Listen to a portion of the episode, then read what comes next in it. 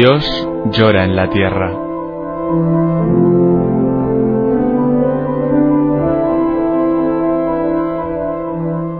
Un libro en el que Berenfried van Straten, el padre tocino, fundador de Ayuda a la Iglesia Necesitada, recoge su experiencia cara a cara con el dolor, la miseria, el hambre y la opresión a lo largo de toda la geografía del planeta. Dios llora en la tierra, en el montaje y la narración de Roberto Jiménez Silva.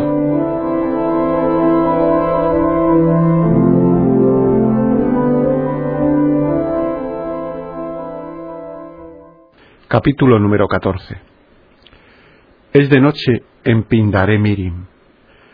Las palmeras como matas de plumas ondulan bajo el cielo.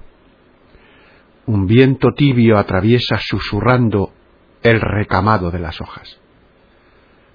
A lo lejos, en el bosque, suena un tambor. Los negros bailan la butacada y beben aguardiente de caña de azúcar es una orgía nocturna, reliquia del tiempo pasado, cuando los plantadores organizaban bacanales para estimular los instintos sexuales de los exhaustos esclavos, con objeto de que no les faltase el ganado humano. Tras la abolición de la esclavitud, la miseria continúa siendo tan grande como en los viejos centros del esclavismo. Bahía, Río Grande do Norte y Maranao. Y el estímulo de la butacada constituye el consuelo de los pobres.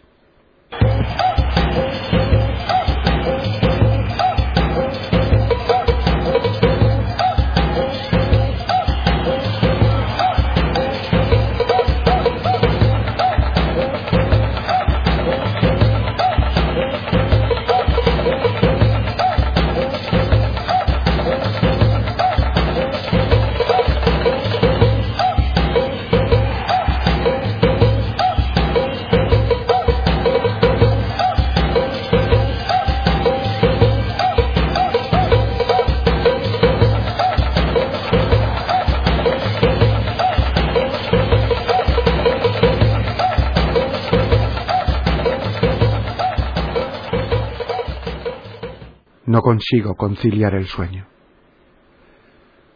Salto de la hamaca y contemplo las estrellas que resplandecen con mucha más intensidad aquí que en el neblinoso firmamento de los Países Bajos. Ha sido un día duro. Hemos recorrido en jeep con el arzobispo de São Luis y dos franciscanos alemanes esta tierra del nordeste brasileño hecha de arcilla roja y verdes bosques. Medio millón de escarpados del árido infierno de la seca se han instalado a lo largo de la carretera en construcción que atravesando las selvas llega a Brasilia, la nueva capital. La carretera todavía no está terminada, pero se puede ir por ella. Nuestro jeep se alza como un barco en medio del oleaje. Durante una hora vamos dando tumbos en la huella de una serpenteante columna de camiones a los que no podemos rebasar. Es pleno día, pero el tráfico que circula en sentido contrario aparece con los deslumbrantes faros encendidos de entre la nube color ocre que nos envuelve como una tormenta.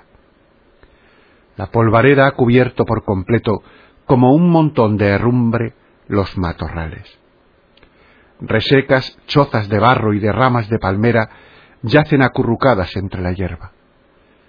Medio millón de emigrantes viven amontonados a lo largo de esta flecha roja que trepa lentamente hacia el sur.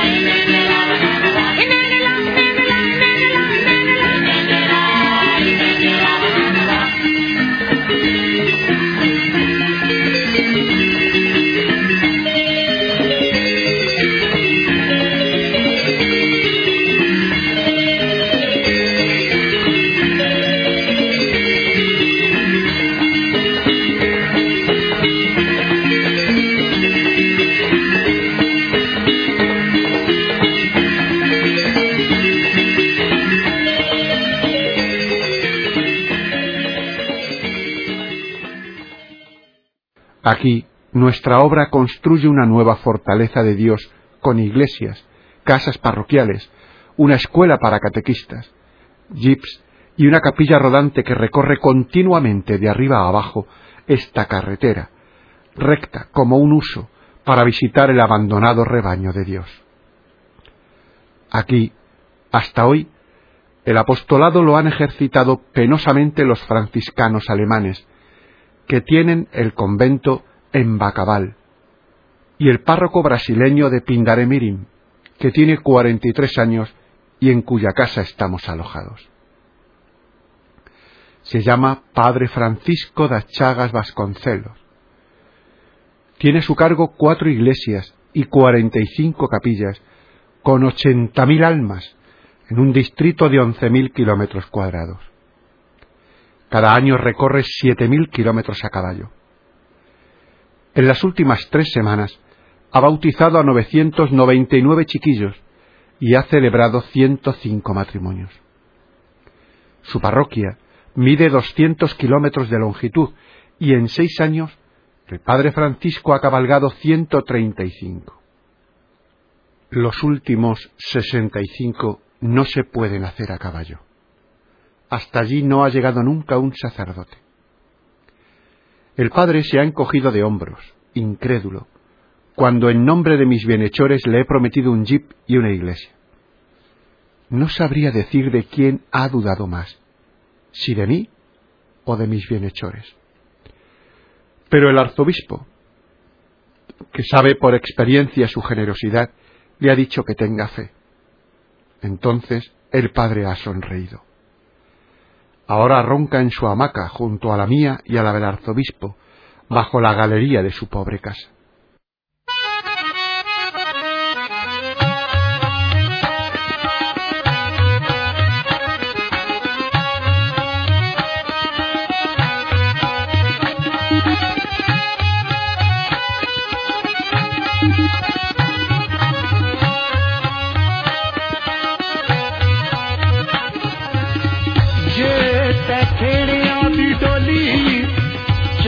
Avinashi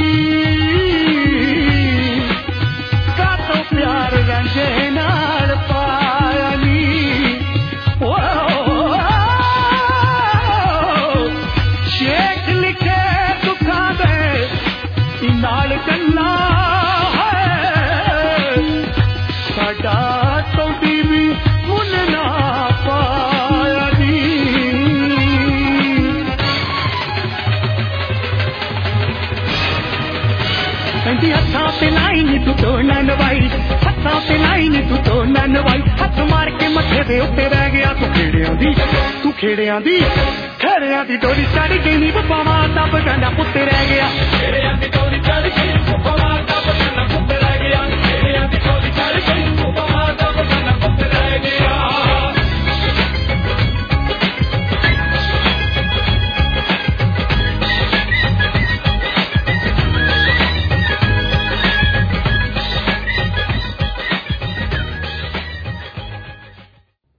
También el padre Celso sonrió ayer en Bacabal, cuando le rogué que me permitiera acompañarle a visitar sus parroquias. Es un franciscano de 43 años muy delgado, que se ordenó sacerdote en 1949 tras cuatro años de guerra, cinco heridas, dos años de cárcel y un poco de teología. Actualmente es párroco de una vasta comarca, con dos parroquias que comprenden 250 aldeas y un total de 125.000 almas. Tiene a su cargo dos iglesias y 83 capillas que visita al menos una vez al año. Viajamos recorriendo caminos impracticables.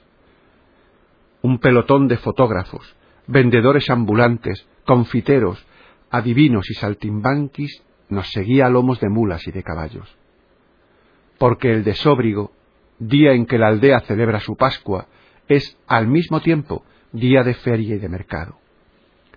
Arracimadas en torno a la capilla, más de dos mil personas que han acudido de cerca y de lejos nos dan la bienvenida con cohetes y gritos de júbilo.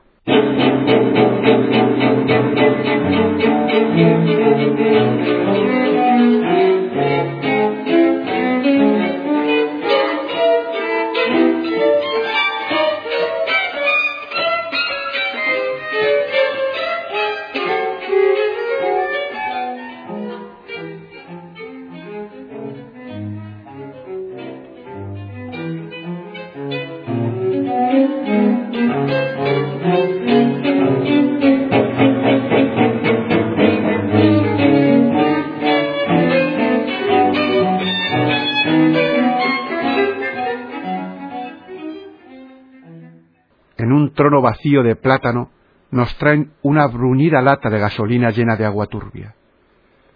Nos desnudamos y con la ayuda de una lata vacía de conservas nos rociamos el precioso líquido por nuestros cuerpos requemados y ennegrecidos por el polvo.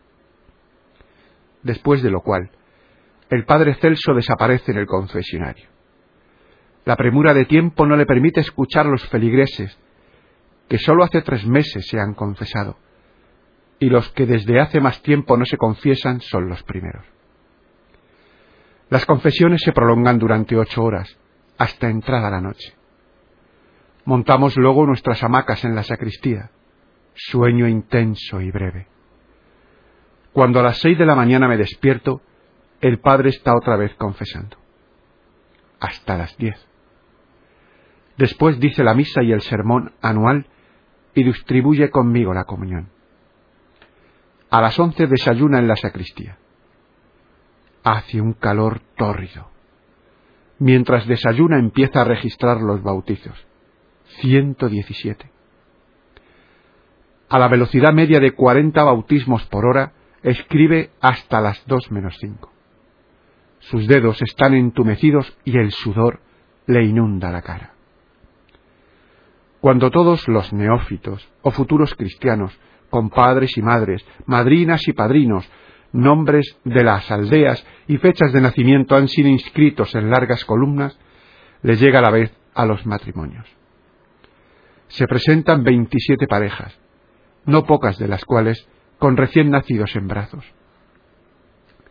¿Quién se atrevería, en este clima tropical, a pedir que espere el amor hasta que no haya un sacerdote para celebrar el matrimonio?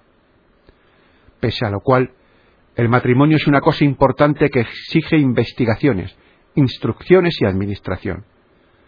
Otra vez, el padre rellena sus registros. A las cuatro, la administración ha terminado. Entonces empieza a bautizar. En la capilla se alinean siete filas de madres orgullosas con chiquillos gritones. Otra fila espera fuera, a la sombra. Tras bautizar, a la luz humeante de lámparas de petróleo, les toca la vez a los matrimonios. A las ocho de la tarde todo está hecho. Pero aquí, aquí no se acaba nunca.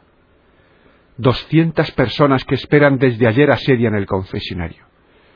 Miro el cansado rostro del padre Celso, que encogiéndose de hombros se ve obligado a rechazarles con solo un flaco consuelo. Quizá el próximo año os toque a vosotros. Porque no puede quedarse más tiempo. Lleva un retraso de varias horas y a veinte kilómetros otros mil quinientos feligreses esperan impacientes su llegada. Doscientos pecadores de buena voluntad, que pertenecen mucho más que esta Europa aita a la iglesia de los pobres. Retornan desarmados y desconsolados a sus tristes chozas, privados de instrucción, no creen en la eficacia de una absolución general. Quieren confesar sus pecados y quieren hablar con el corazón en la boca con el sacerdote. Algunos han recorrido cien kilómetros. El padre Celso, ya ahora en su celda, me estrecha la mano descorazonado y sigue viaje, como una delgada sombra en la noche, hacia la próxima capilla. Debe oír unas trece mil confisiones al año. Y esto no representa más que un tercio de lo que sería preciso para que todos pudieran cumplir con el precepto pascual. El jeep me espera. Y regreso con el corazón enrabietado porque sé que todo esto no es conforme a la voluntad de Dios.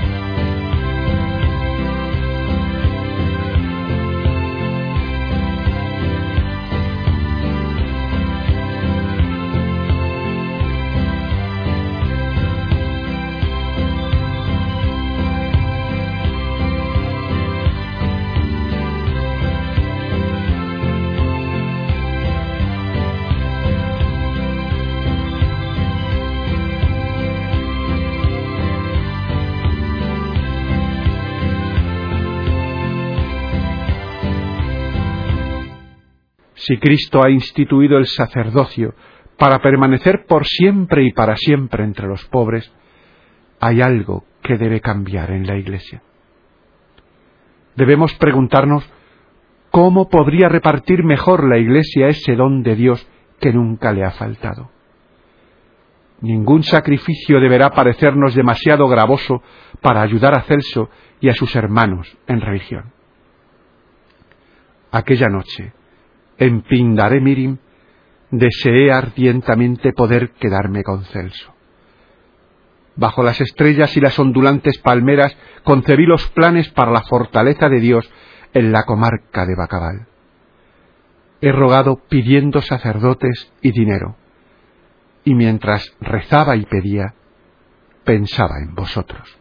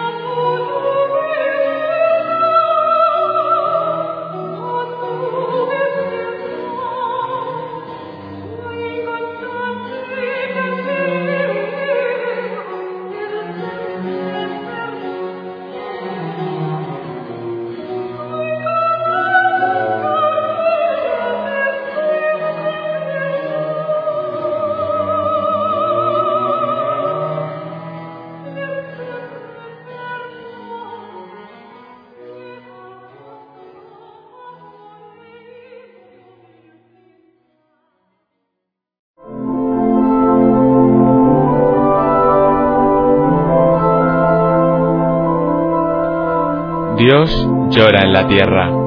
En el montaje y la narración de Roberto Jiménez Silva. Dios llora en la tierra. Si has escuchado estas palabras, no te quedes indiferente. ¿Hay algo que puedas hacer?